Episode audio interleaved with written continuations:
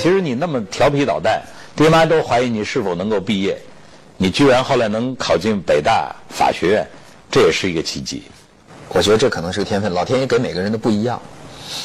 他给我的一个最宝贵的礼物是我的照相机记忆，就是我能看一本书，看完之后我能大概记得这个书的里面，甚至连每一个段落的排版，包括历史书这个照片是在哪个位置，就就我对这种东西的记忆特别清晰。所以后来上学的时候，我们班上有一个节目嘛，就是下课了过来找我背书玩。没事，三百零对，历史课历史书是二十五页，中间那一行，中间那一段什么？哇，一想，嚯，但我不是一个字儿一个字儿背出来，啊对就是大是能把意思对说出来，但是我对对能记得，因为我记得是我是按照图像来记忆。嗯，这个后来我为什么学法律，在北大四年，嗯，他们也很奇怪，我一个逃课逃的，就老师到最后经常看着卷子说撒贝宁。这是我们班学生吗？没，我怎么没印象这个人长什么样啊？没来上过课，怎么会考试呢？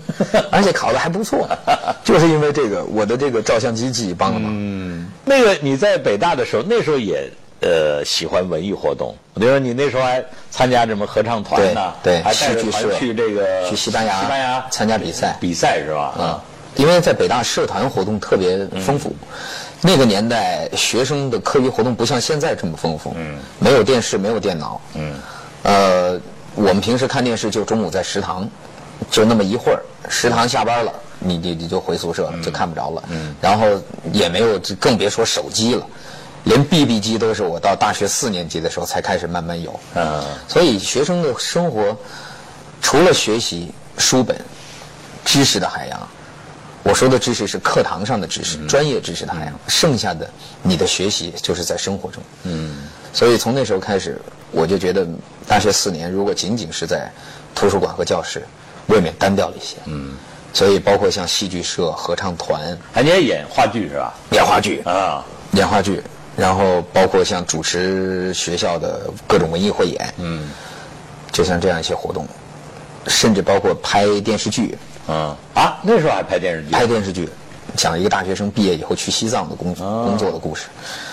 然后我那时候是大二嘛，我是男主角，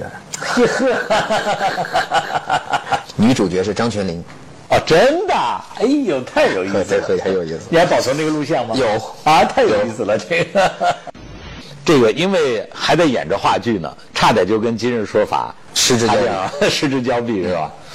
所以那一次是比较，我就觉得这是命运的安排。你命真好。你 运气好，真是当时怎么是今日说法到学校里来？去招嘛，招哦招招主持主就是面试，嗯。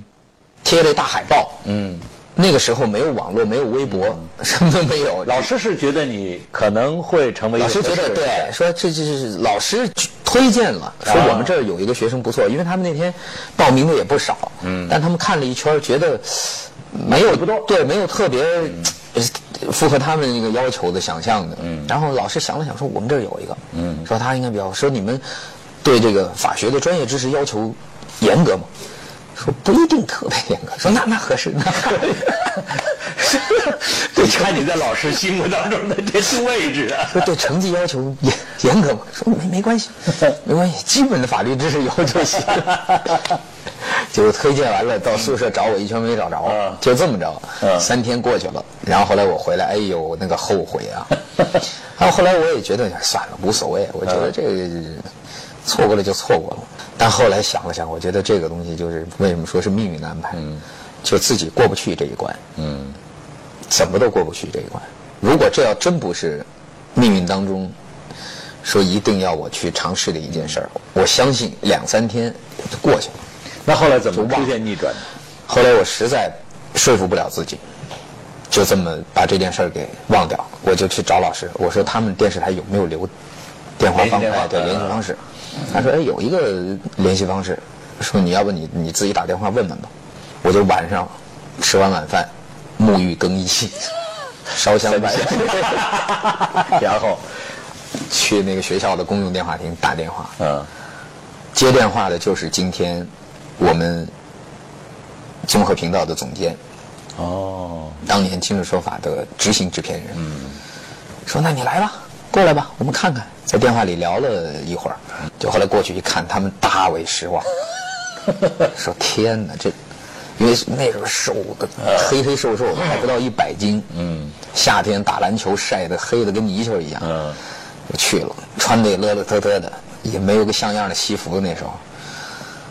然后去了以后，他们就，但是就中央台还是就是比较，怎么说呢，宅心仁厚的。嗯说孩子也不容易，大热天的跑来一趟，就就试个镜吧。啊这这这这往那儿坐一下，我们给你录两段，嗯，也算是对得起你。就其实他们是这么想，啊，但后来往那儿一坐，就后来啊，他们告诉我，说这个人有的时候在生活中和在镜头上还是不一样。嗯，就他们往镜头上一看，说：“诶，说还行啊，说感觉在镜头上呢，感觉还可以。”然后就就就这么嗯，说，那去试一试吧。你没有进入到那个电视台里头，你那个想象的中央电视台应该什么样？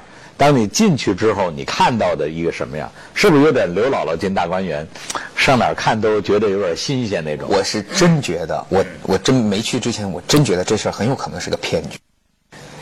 我我实在没法想象，这么就在我看来无比神圣重要的事儿，一个电话，嗯。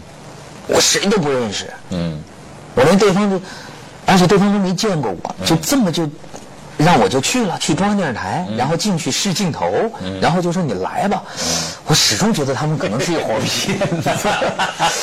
最后离开的时候，因为他们没有当天告诉我结果，嗯，只是说好吧，那就先这样，你回去等我们通知。所以我以为没戏了，嗯，我看他们的表情不是特别，不是特别好看，脸面部都比较严肃，我想基本上没戏了。所以后来走之前，我提出个要求，我说能带我参观一下，大伟带着我溜了一圈儿，看了看演播室，春晚的演播室，大演播厅，哎呦看了一下，我以为就画上句号了，恋恋不舍的就离开中央台了，一步三回头。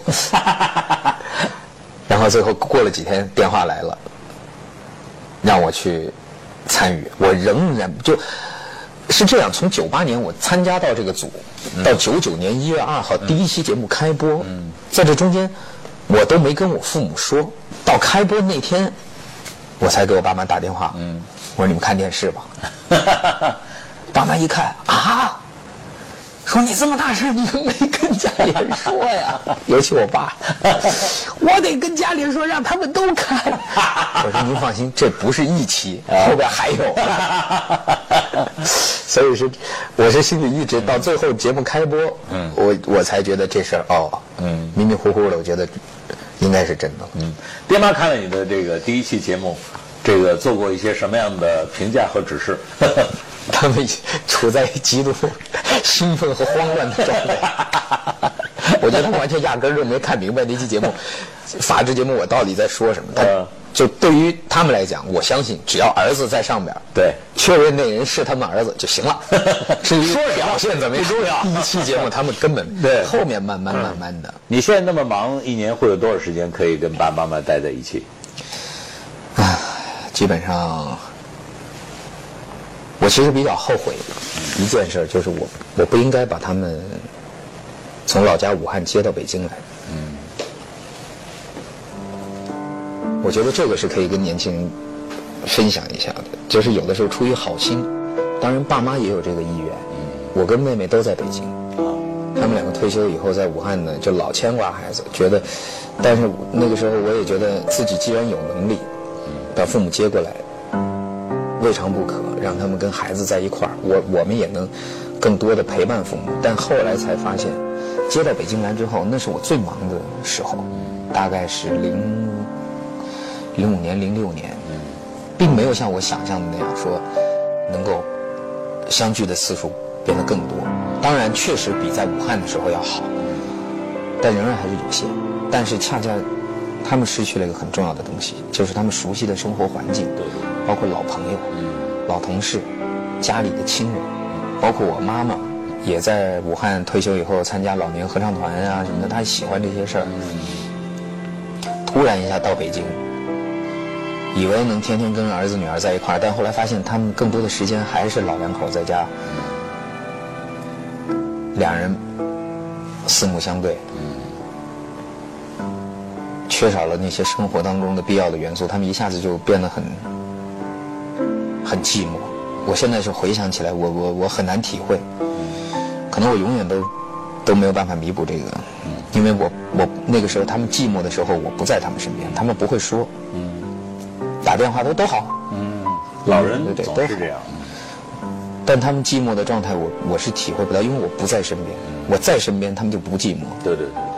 恰恰是因为我不在，所以我永远不知道他们当时是什么状态，我只能自己去猜测他们两个人每天每天在家，除了那点事儿，厨房做做饭，两个老人在北京，也没什么亲戚朋友，也没什么地方可去，我完全没有把心思放在这儿。我老觉得行，他们在北京还有啥不踏实的呀？其实爹妈对孩子的这种牵挂，可能普通的观众不理解。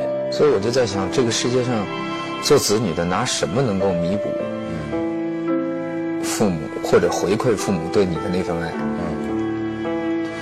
我觉得父母肯定，当然他希望你能优秀、成功，但你的辉煌一定不是父母最渴望的。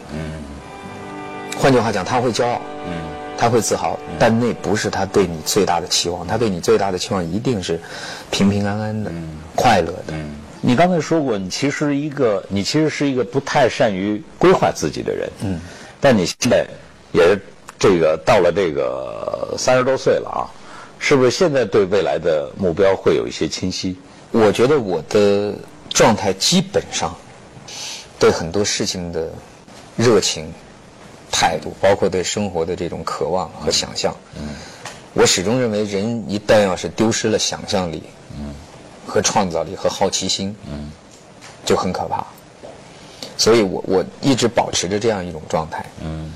同时也保持着 大学期间那种相对散漫，嗯。总是有一些对生活的想象。嗯，好你想象什么呢？不知道，就是这种想象，它是有的时候是稍、稍纵即逝的。不同的环境下，有的时候甚至是像一幅广告画一样。我突然想象着，我可能会在一个一个悬崖边上，迎着风站在那儿，这具体干嘛我不知道，这那就是一幅画面。够虚无主义的。对，都虚无主义的。嗯，包括对生活的那种幸福的想象，就是晚上点上一盏灯，在书房里，安安静静的，外面窗户外面哪怕下着雨，敲打着你的玻璃窗，你能在那一晚上仔细，就是带着最享受的心态，读一本你最想读的书，然后身旁有你的亲人、家人在一块儿，他们做着他们的事儿，这就其实有的时候就是这样一些很简单的画面，但是它它是一种动力。嗯，我觉得如果他真的有一种让你想去实现他的渴望，那有没有想象过未来的这个自己的另一半？我觉得这个这个他不小了，是快四十了，快四十了，七六年是啊，，我们同学人家可能拖儿带女了。有的可能结婚都结好几次，这咱不学，这咱不学。所以我同学也是在跟我说，说这个人啊，到了什么阶段，就该该干什么事儿。嗯，我说真的，我说这个我也知道，这个其实规划上按规划来讲，应该是早就应该是在这一段的规划里应该实现的事儿。对啊可是有的时候，我更相信的命运的安排会在某些地方等着你。我我看资料说，我不知道你是不是说过这个话，你希望找的那个另外的那一半是精神上的门当户对。我说的门当户对一定是精神上、思想上、灵魂上的。今天年轻人谈到爱情，不可避免的会有物质的因素在里面，这是很正常的。嗯，谁都得活下去，任何一个时代，嗯，物质首先是生存的基础。嗯，我觉得更重要的一点是两个人对生活的一种理念、态度。嗯，嗯，当然不说价值观那么大的话，但至少是你得是在一个频道上。对对对对，对相互之间的沟通、理解，以及对生活的共同的一种状态的渴望。嗯，倒不一定是目标。嗯，说我们的生活的目标是是多大房子，或者什么这这这这这，我觉得倒不是这个。嗯，这种目标的渴望是什么状态？你想要什么状态的生活？嗯，就像我刚才描述的那种场景。嗯，如果两个人是都是对那种东西有同样的渴望，嗯，那就好办了。嗯嗯，但如果两个人的状态始终是没有办法去同时营造一个大家共同期待的生活的状态和环境，那可能就会就会有问题。赶紧的，嗯，别光被动的等啊！我们这个跟你熟的朋友，大家一直在说萨嫂什么时候出现？上天安排的最大。